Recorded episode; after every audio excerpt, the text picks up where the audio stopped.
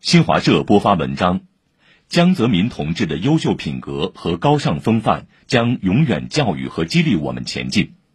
全国各地干部群众深切缅怀江泽民同志。文章说，连日来，中华大地充满悲痛之情，全国各地干部群众以各种方式深切缅怀江泽民同志。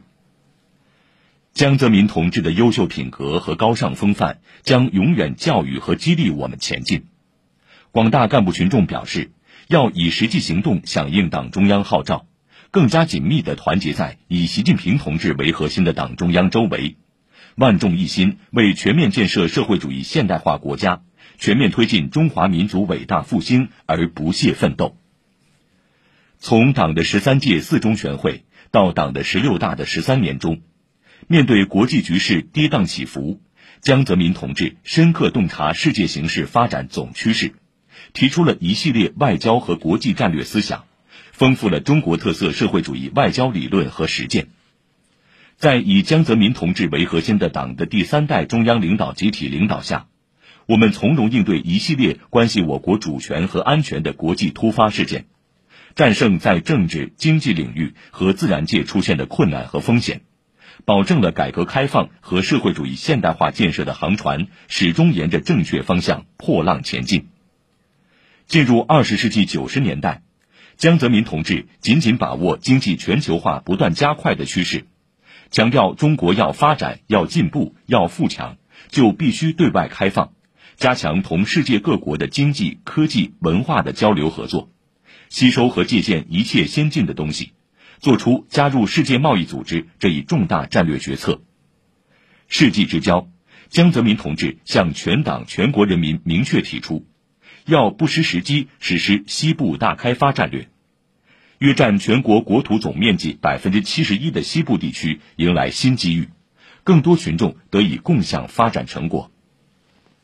上海益民食品一厂历史展示馆内，一张张老照片，一份份旧文件，记录了江泽民同志带领一厂老工人做大做强民族品牌的往事。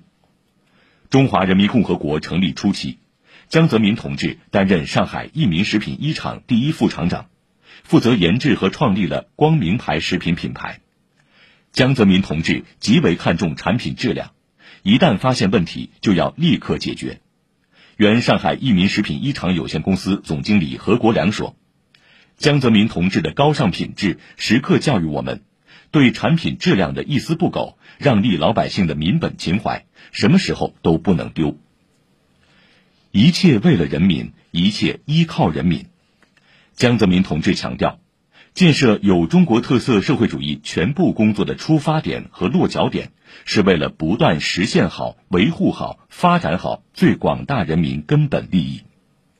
一九八五年，江泽民同志出任上海市市长、中共上海市委副书记。一九八七年，任中共上海市委书记。在他倡导下。上海市政府采取每年必须为人民办几件实事的做法，努力解决广大群众衣食住行方面的实际问题。